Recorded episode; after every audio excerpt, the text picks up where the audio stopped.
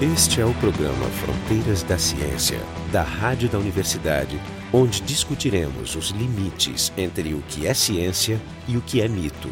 No programa de hoje vamos conversar um pouco sobre genética forense e a convidada é a Clarice Sampaio Alho, coordenadora do Laboratório de Genética Humana e Molecular da Pontifícia Universidade Católica do Rio Grande do Sul.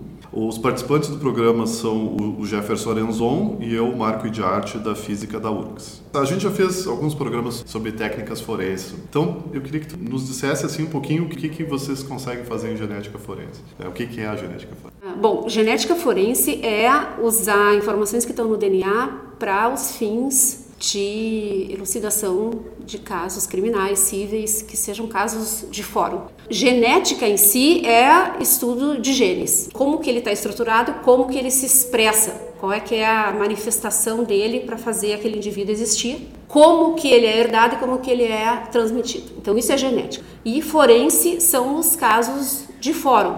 Então o juiz, na verdade, ele vai se munir de informações que vão ajudar ele a tomar uma decisão em relação se aquilo é crime, se aquilo não é, se, se aquela pessoa está envolvida naquele crime que ele está sendo acusado. E uma das informações que ele vai ter possibilidade de usar é as informações vindas do DNA. Então aí é a genética forense. Porém, a genética não é só forense criminal, ela também é forense civil, que é o mesmo tipo de investigação para uma determinação de paternidade, por exemplo, em que a mãe quer o reconhecimento da paternidade para né, o seu filho receber afeto, atenção, pensão alimentícia, seja lá o que for. Mas essa tua definição, ela me, me parece bastante a posteriori, no sentido de que eu vou usar essas técnicas para fatos, eventos que já aconteceram. Não tem um caráter também antecipatório, eu vou me preparar, fazer banco de dados e para coisas que podem acontecer? Ou seja, a definição não abarca isso também? Sim, também abarca. Na verdade, tu, nós trabalhamos com pesquisa em genética forense. A gente está gerando informações para que elas venham usar quando elas forem necessárias, tanto em metodologia, procedimentos de obtenção de DNA a partir de amostras variadas, como formação de bancos de dados, como tu disse, frequências das variantes do DNA numa população. Por exemplo, no caso de paternidade, eu tenho que calcular a chance, né, ao analisar o DNA de uma criança, a parte desse DNA que não veio da mãe tem que ter vindo do pai.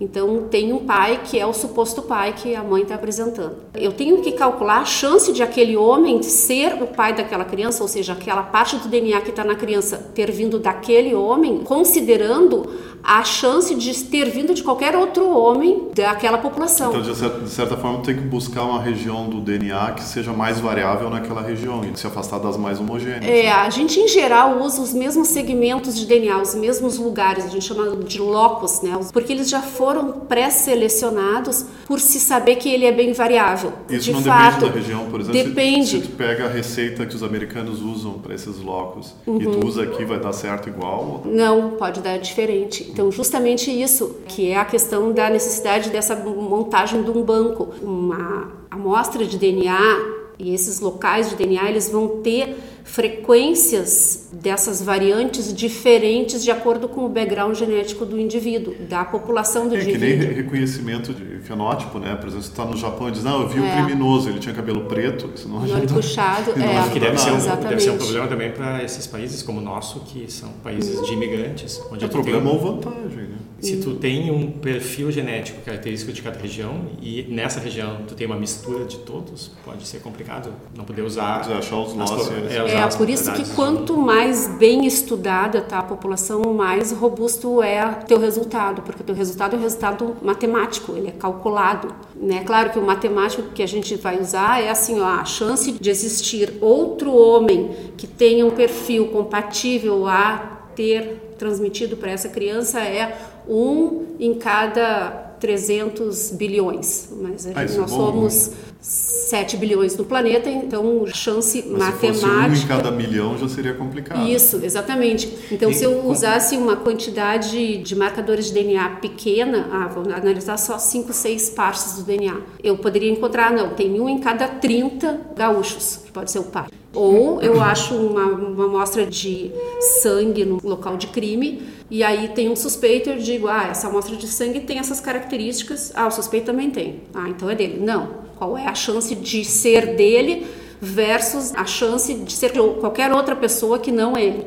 É porque com essa precisão a técnica passa de ser uma técnica de eliminação de suspeitos para ser uma técnica indicatória. É, a gente não tem que achar um suspeito ou um pai, tem que achar né, o culpado ou o pai. Até deixa eu te perguntar, tá vendo desses programas ruins de, de crime. E aí, aí o, eles fizeram análise de DNA e eles disseram que podiam ver a etnia. Pode-se ver a etnia, pode-se separar se ele, por exemplo, se ele é, se é europeu, se ele é americano, se é africano, asiático. Quanto se Ameríndio, pode... Ameríndio. Se pode dizer hoje em dia isso? Sim. A gente chama de painel, que é um conjunto de marcadores genéticos. Existe um painel que é para ancestralidade. Uhum. Então, nesse painel, nós vamos encontrar justamente segmentos de DNA que são típicos típicos de africanos do sul, ou são típicos de indianos, ou de chineses, ou de europeus do norte. Tu não só vais usar o, esses dados para descartar, por exemplo, dizer o Jefferson não foi, como tu pode usar para dizer não, eu sei que a pessoa que foi é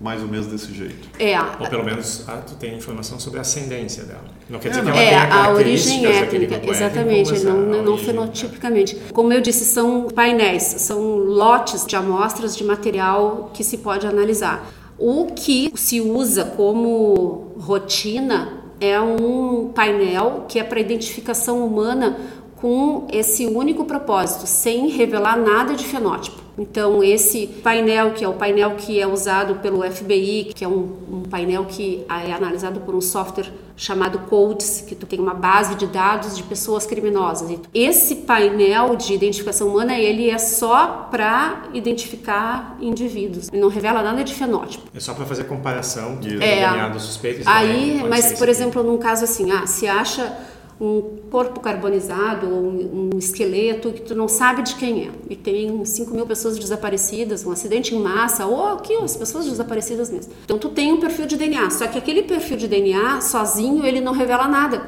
Tu teria que comparar ele com alguma coisa.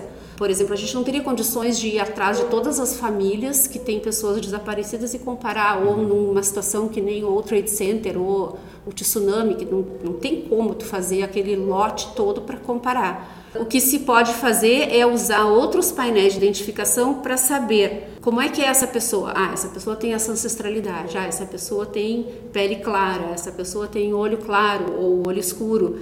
Existem painéis que podem predizer características fenotípicas visíveis, que em geral são essas de pigmentação, né? Uhum. de cor de cabelo, de olho e de pele. Esses painéis eles estão sendo desenvolvidos especialmente por um pesquisador da Holanda e ele tem se dedicado a estudar a população dele. Então, ele, por exemplo, ele tem estudos que ele faz variantes de cor branca de pele. E nós testamos esses painéis eles não são muito eficientes para nós aqui. Ele tem esse painel e ele diz: ó, se a pessoa tiver esse DNA, ele certamente não é olho castanho. Aí a gente pega um monte de gente de olho castanho e ele tem aquilo. A nossa população tem um grau de miscigenação. Ah, né? Provavelmente ele não usa o gene direto do olho, ele usa um outro é, gene. É um marcador, as exatamente. As correlações que existem é. lá são diferentes das correlações que existem. É isso. Quer dizer, não vai existir nunca esse software que a gente bota, pinga a amostra de sangue e ele reconstrói o rosto da pessoa. É, se tu informar da onde que tu é, é possível que Pode tenha. Né? Nós estamos trabalhando em ajustar um painel para a nossa população,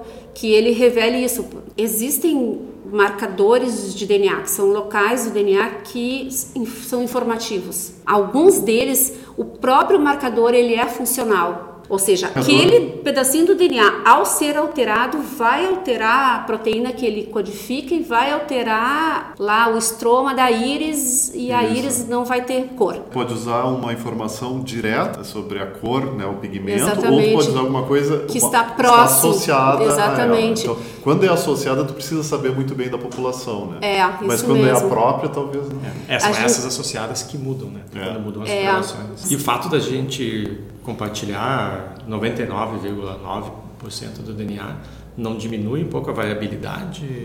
Para tu dizer que a probabilidade de identificação é uma e o erro é 1 em 300 bilhões, isso significa que existe é, uma variabilidade é que a, se a gente fosse estudar o genoma inteiro, grande, quase plena, a estrutura do genoma seria idêntica, mas não é. E se estuda assim, quer ver?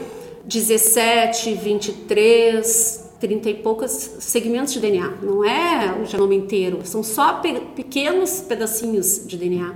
Mas justamente eles estão selecionados para fazer parte desse painel porque eles são muito variáveis. Cada um desses segmentos pode ter várias configurações. Sim. Não é que nem uma moeda que pode ser de um é, jeito ou do outro. Um ou dois. É, imagina assim, clipes grudado no outro clipes, né? Então, uhum. tem pessoas que têm a correntinha de 9 clips, uma de 10 clips, a outra de 11, outra de 12, então só varia o número de repetições. Então, e esse número de repetições já se conhece, porque já se tem estudos e se sabe, por exemplo, que varia de 9 a 30, de 9 a 20. Então eu sei que existem aquelas variantes. Uma pessoa tem 9, outra tem 10. E para ficar bem claro, se eu estou estudando uma criança e ela é 10, 11 e a mãe é 10, 15, esse 11 deve ter vindo do pai. O homem que está sendo apresentado, ele tem que ter um 11. Então, ok, se eu achar o 11, muito bem. Então, depois eu vou para o segundo segmento e assim se estudando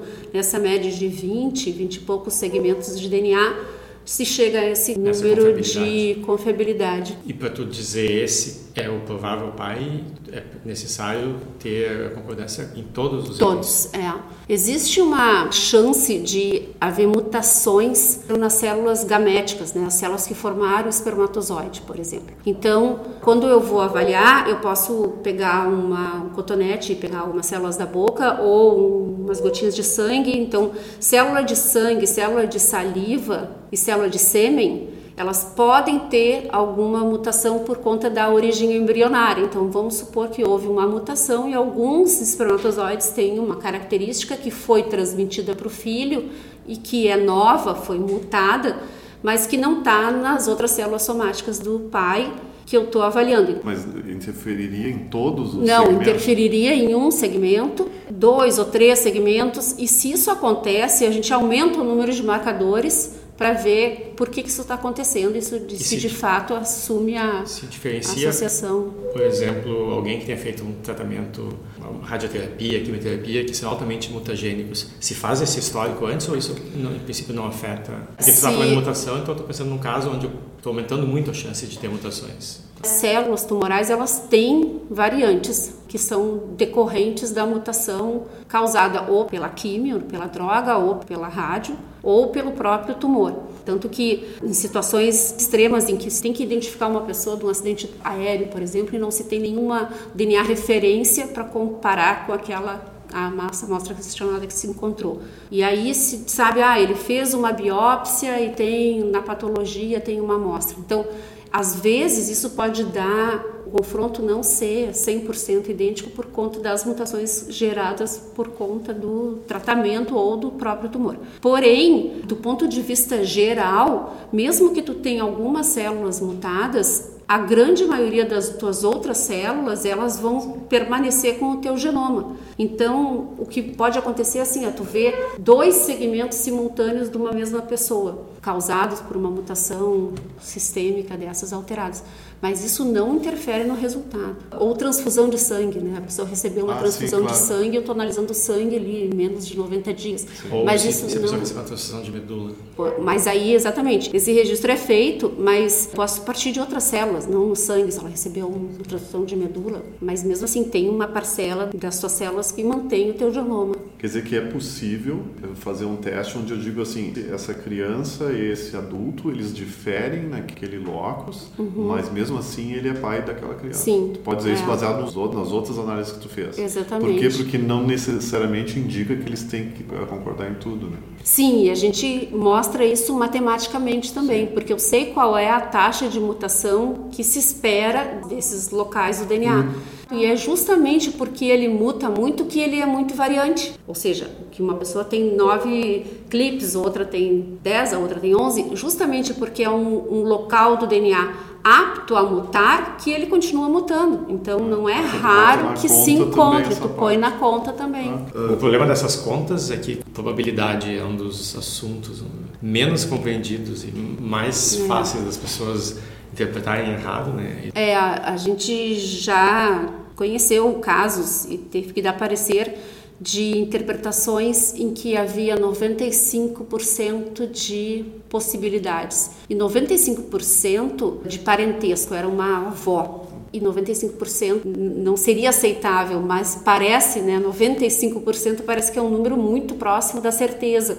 Então foi considerado como uma pessoa que era aparentada, ainda que aqueles 95% não fossem suficientes para associar. É, às vezes a gente tem que entrar com outras informações, né? Porque esse número que tu dá, ele diz assim, ah, 95% de chance numa dada população. Tá, naquela população, mas aí tu tem que pensar, tá, a pessoa mora perto, a pessoa... Claro, porque eu posso pegar duas pessoas aleatórias e dizer assim, ah, eles têm 95% de compartilhamento de, dos mesmos genes, então eles podem ser irmãos, ou Sim, um pode ser o pai do outro, mas aí, aí Aí tu vê a história dele. É, um mora na França, outro mora no sul do, do Uruguai. Sim, esse cara foi visto na cena do crime. Tem um, Não, eu me lembro até essa, é, o, aquele famoso julgamento do O.J. Simpson. Se discutiu muito isso, porque naquela época tinha feito um exame de DNA do, da luva e do sangue. E aí eu me lembro que tinha dado uma chance que era um para um milhão, assim, era uma coisa assim. E aí o advogado de defesa disse, tá, então uhum. na população de Los Angeles, tu tem quatro indivíduos que poderiam ter feito isso. É, claro. Isso era uma indicação que havia uma dúvida razoável.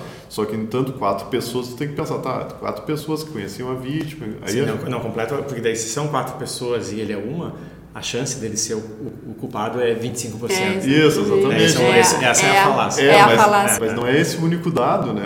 A pessoa também era, tentou, ameaçava ela, pessoa, entende? Tem mais coisas, né? É isso acho que está discutido no livro do, do Mlodinov. Do Mandado Exatamente. Até nesses vínculos de parentesco, a própria idade do indivíduo, né? Ah, esse indivíduo ah, pode ser pai da criança, mas aí tu vai ver o indivíduo tem seis anos de idade, então ele não, pode, não poderia ser pai. Então, claro, isso é, é evidente. Mas existem situações em que tu não tem outras informações, aí se tu tem só o DNA. Ah, sim, ela é realmente é, é da mesma forma, ela não pode ser parcial, né? ela tem que ser plena. Se a única evidência que tu tem é DNA, tu tem que ir para a maior precisão que tu consegue. É, não, exatamente. É, exatamente. Não eu, pode eu, ser parcial. Tá, não, eu, eu, queria ir um pouco para o caso de uso de evidências genéticas em, em cenas de crime. Para começar, como é que se coleta essa informação? Porque eu imagino que DNA a gente deva ter por tudo. Ter DNA de todas as pessoas que passaram recentemente, de animais, que vem pelo ar. Como é que se faz para coletar amostras? É, as amostras para serem coletadas, elas são selecionadas, né?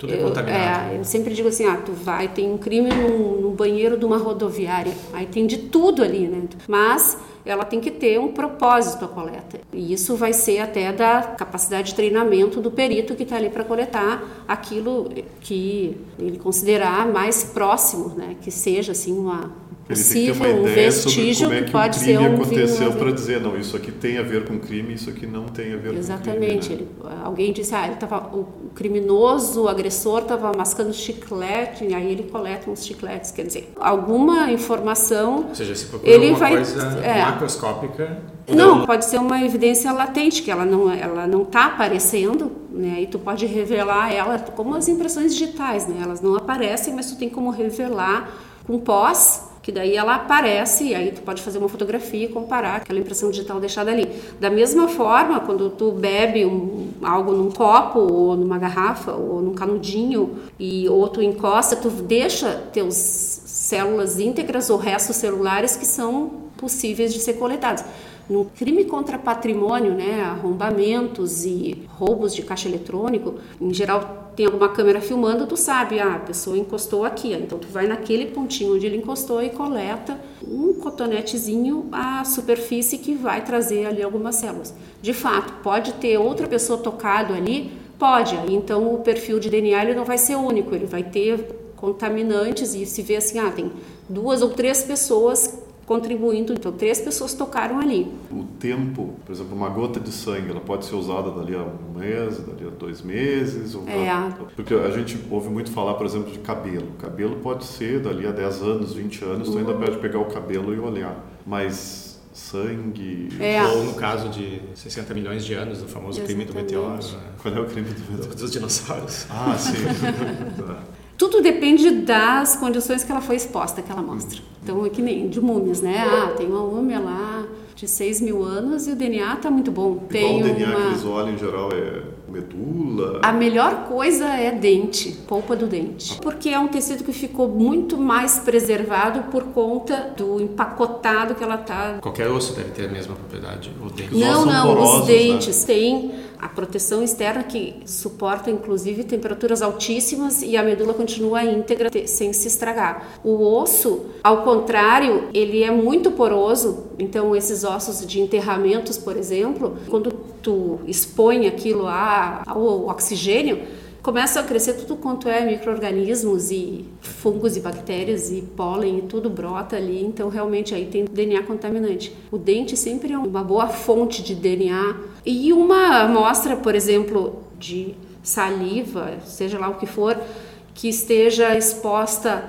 a sol, a salinidade, ela pode perder capacidade de se ler o DNA É, perfeitamente. mas por exemplo, esses, no caso dos cold cases, por exemplo, eu guardei aquele lençol que Uhum. tinha uma mancha de sangue, aí eu quero olhar daqui a 20 anos. Pode É olhar. possível? Isso é uma coisa muito bacana, sabe? Casos que, que as amostras foram guardadas e o caso é revelado 30 anos E depois. depois o cara era inocente. É, né? isso. não é tão bacana. espe- né? Não, é, especialmente quando tu cons... Mas se tu tem a chance de, de ainda fazer alguma coisa por aquela Pelo pessoa. menos tu limpa o nome da pessoa. Não. É, Entendo, para a família já é uma coisa irônica, importante, né? Mas como isso é importante de nós pensarmos daqui para frente, ninguém sabe como é que vai ser daqui a 30 anos, né? Eu já me surpreendo com as coisas que aparecem essa semana, assim, que a gente fica muito surpresa. Em 30 anos nós vamos ter uma capacidade que eu não consigo nem imaginar qual será. E como vai ser importante que a gente tenha essa percepção desde agora para começar a guardar esse material de forma com que ele não perca as propriedades e possa ser revelado, sei lá o que, daqui a 30 anos. Em 2013, o Ministério da Justiça começou com esse banco de perfil ah, genético. né? Criminosos, sim. Isso. E eles têm alguns criminosos são obrigados a dar material, né? Outros não. Por que, que essa diferença? Diz Uhum. É, que só crimes hediondos, criminosos que fizeram crimes hediondos, eles são obrigados a É, eles, a legislação brasileira que, que permite isso, ela, é- ela é de 2013, permite que façam parte de um banco de dados de criminosos. Então, só podem fazer parte desse banco perfis de DNAs de pessoas que cometeram crimes hediondos, que daí tem uma classificação do que que é crime hediondo, que foram julgadas e que foram condenadas criminoso. Mas por, por que, que o DNA tem as- esse status diferente das impressões digitais? Quando eu faço uma carteira de identidade, eu sou obrigado a dar as minhas 10 digitais. Né? Uhum. E Exatamente. foto e assinatura. Exato. Por que, que o DNA, eu- quando eu faço a carteira de identidade, já não deixo uma A amostra? gente vai fazer um programa sobre privacidade e eu vou te responder. o seu anonimato é a sua segurança. Eu caracterizo assim o DNA como diferente das demais características porque ele é compartilhado, especialmente por isso. A tua foto, a tua impressão digital, a tua assinatura, o teu RG, o teu número, ele é teu exclusivamente. O teu DNA não. O teu DNA é dos teus filhos, e dos teus pais, dos teus irmãos. Todos os aparentados têm aquele DNA. Ele faz parte de uma categoria diferente, até, até na análise para fins diagnósticos, né, para fins médicos. Tu fazer um exame de colesterol e saber que teu colesterol está alto ou baixo, tu pode modular esse colesterol com dieta, com remédios, etc. Mas se tu faz uma análise do teu DNA, o que tu revelar ali, tu já está indiretamente revelando as suscetibilidades para determinadas doenças que foi herdado que vai ser transmitido, que já foi transmitido. Então essa é uma categoria assim que o DNA se separa dos demais. Mas é uma questão muito de que é também uma novidade. Teve um professor que saiu nas ruas perguntando para as pessoas: "Você comeria DNA?" E as respostas são as mais variadas. As pessoas dizem: "Não, Deus o livre". Ah, mas já tem para vender? Ou seja, as pessoas se surpreendem porque elas não entendem bem do que se É, trata. Sim, mas é que a, a interpretação do DNA seria um geneticamente modificado. Eu acho que algumas pessoas fazem essa ligação porque os jornais fazem essa ligação. É, exatamente. Então, tudo que é orgânico, tudo que é vivo ou já foi vivo tem DNA. Mas aí começam também, tem o DNA do posto de gasolina, o DNA do Ah, shampoo sim. com o DNA. Então aí já também já generaliza de uma Honestidade forma. no DNA da minha com- companhia. É, isso, é, o é. abuso da terminologia científica, Aí como fazem com a né? quântica, Claro. estou fazendo com a biologia.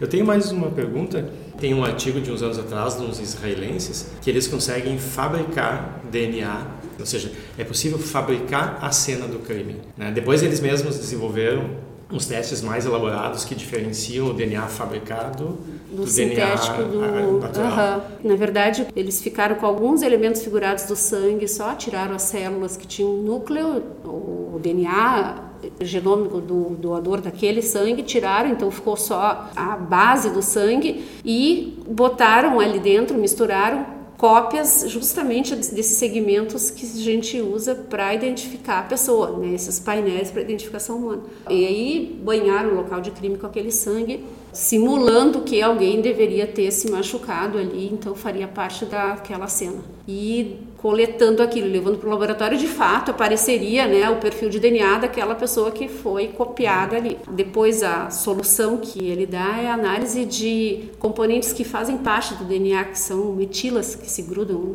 em segmentos é, de DNA. características epigenéticas. Que Exatamente. São então, ele disse: o DNA sintético não tem esse grau de metilação e o DNA natural tem. Na verdade, se também pegasse outros segmentos de DNA né, que não aqueles que são os dos lotes de, de análise para identificação humana, tu perceberia também que estão faltantes. É, seria, Tudo fundo, tem que como desenvolver fazer. em paralelo alguma coisa parecida com o que a gente tem hoje em dia, por exemplo, no, desde o advento das fotos digitais, onde dos aplicativos que mexem nelas, se desenvolveu em paralelo formas de saber se foram mexidas ou não, né?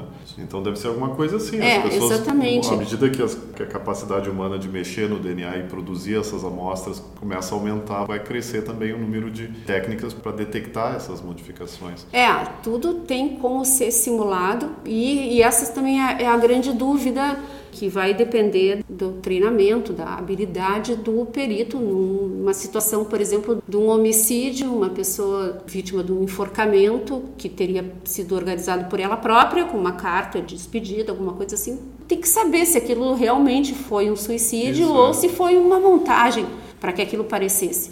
Então, de fato, isso sempre vai ter que ter muita cautela na hora da análise e nada é ah, o DNA vai revelar toda a verdade. Não, aquilo ali é simplesmente é um item a mais que pode ser bastante importante ou pode ser simplesmente só para reforçar ou até algumas vezes descartado. O que é mais grave é quando se desconsidera uma amostra que é forte, que foi o caso do Israel, aqui no Rio Grande do Sul. Israel de Oliveira Pacheco. Exatamente. A discussão essa veio à tona e realmente a amostra de DNA que desvincula ele da cena do crime e vincula justamente outra pessoa que foi quem teria denunciado ele, não foi levada em consideração. Então isso é grave, né? Os dois lados são graves. Ou tu dá uma super potencializar demais um dado e não os demais, né, que compõem o, o processo todo, ou tu tirar do processo. Ou até às vezes, nesse caso, ele não saiu do processo, ele foi simplesmente desconsiderado. A gente não tem acesso Não né, ao, tem ao- informações, é, às é. informações do processo, mas a gente pode imaginar vários cenários. Um deles é que eles realmente aceitam que aquele sangue é da pessoa, mas que a circunstância daquele sangue ter chegado lá não está claro. Né? Parecido É. o que aconteceu com o caso O.J. Simpson, onde Uhum. de certa forma foi provado que tinha sangue dele no, no lugar do crime e tinha sangue da, das vítimas numa luva na casa dele. Mas o que aconteceu É. finalmente foi que se mostrou que o oficial que coletou as provas era uma pessoa não confiável. Exatamente. Né? E aí o, o DNA continuou sendo aceito como sendo sangue do, do OJ, mas a As circunstância da chegada desse, desse sangue com esse DNA no local do crime ou na casa foi posta em dúvida. É, isso é a cadeia de custódia. Muitas vezes se pode perder a amostra porque a custódia dela não estava encadeada de forma correta, ou seja, foi coletada, mas foi deixada numa maleta. Depois, no dia seguinte, é que foi levada para o laboratório. Aí no laboratório não, não se sabe quem recebeu, o lacre está fechado, não foi aberto. Isso vai fazendo com que ah, um advogado que quer que aquilo não entre para o processo penal, ele pode destruir a cadeia de custódia. Então, o perito de laboratório, quem fez o perfil, tem certeza que aquilo está muito bem feito, mas se questiona como é que aquela amostra chegou lá. E aí ela sai do processo, ela nem entra no processo, ela é desconsiderada, então um trabalho perdido. Por conta disso, né, da coleta, do armazenamento, do transporte. Existem protocolos que são internacionais bem reconhecidos de como deve ser processado, como deve ser guardado, né, como deve ser armazenado, transportado, aberto, usado, guardado depois para uma contraprova ou É, para isso, o que for isso é bom necessário. esclarecer, porque às vezes, até nesse caso, a gente desconhece, e o que parece estar certo é que o DNA realmente não é dele, é de uma pessoa conhecida e envolvida. Só que a gente não sabe o resto das circunstâncias. Né? Exatamente. Então, E outra coisa também, assim, uma amostra de, de- do teu DNA num local não necessariamente te liga àquele local naquele momento. Pode ter sido deixado um dia antes, um dia depois, uma semana antes. As circunstâncias elas vão ter que ter um peso. Espero que tenha sido, né, por esse tipo de interpretação e não por um É, eu desconhecimento. acho que o mínimo que se espera é que esclareçam É. por que motivos estão desconsiderando É evidência. uma, uma É, não, evidência se dessa. for o fato né? de não É. entender o, o DNA ou de suspeitar que resultados assim, que, que de análise de DNA não sejam bons o suficientes, Aí aí então seria, é lá, seria horrível. lástima. É. Bom, hoje o programa foi então sobre genética forense. A gente teve aqui como convidada Clarice Sampaio Alho, que é bióloga e coordenadora do Laboratório de Genética Humana e Molecular da, da Pontifícia Universidade Católica do Rio Grande do Sul, da PUC-RS. Pessoal do programa, o Jefferson Arenzon e eu, Marco de Arte, da Física da UFRGS. O programa Fronteiras da Ciência é um projeto do Instituto de Física da URGS. Direção técnica de Francisco Guazelli.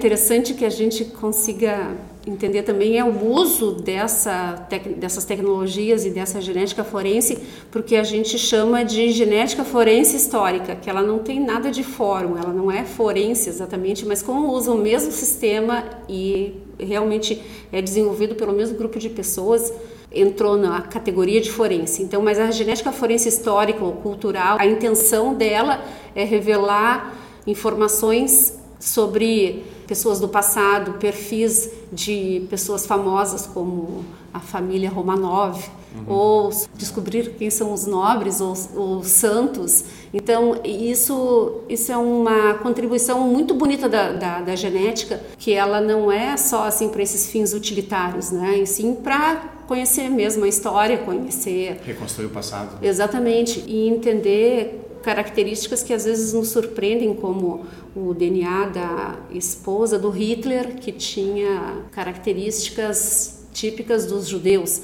Então, revelações históricas assim que não tem, né, não é para os fins de não é para o fim forense exatamente, mas que são vindas desse mesmo tipo de análise. Pode ver, por exemplo, questões de saúde. Será que é possível ver Sim, isso? sim. olhando Com esses, aí tem existem, como eu disse, aqueles painéis que são para detectar características de saúde. Então, saber se determinada pessoa tinha predisposição para ter problemas cardíacos ou se teve alguma predisposição para câncer, alguma infecção, né? Daí encontrando DNA de outros organismos dentro do, Ah, sim, do então corpo pode até dele. dizer, pois achar uma causa da morte infecção 200 anos atrás, né? É. coisas que estavam em dúvida se foi assassinato ou não, ou se realmente ficou doente. Né?